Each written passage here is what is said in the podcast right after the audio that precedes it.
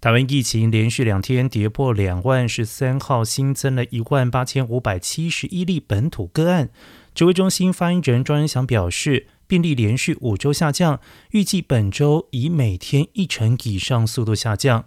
至于口罩放宽条件关键之一，为单日累计病例数降到十五万以下。上周总病例十四万六千五百一十三例。周文祥说，在观察一两周，不排除本周定案。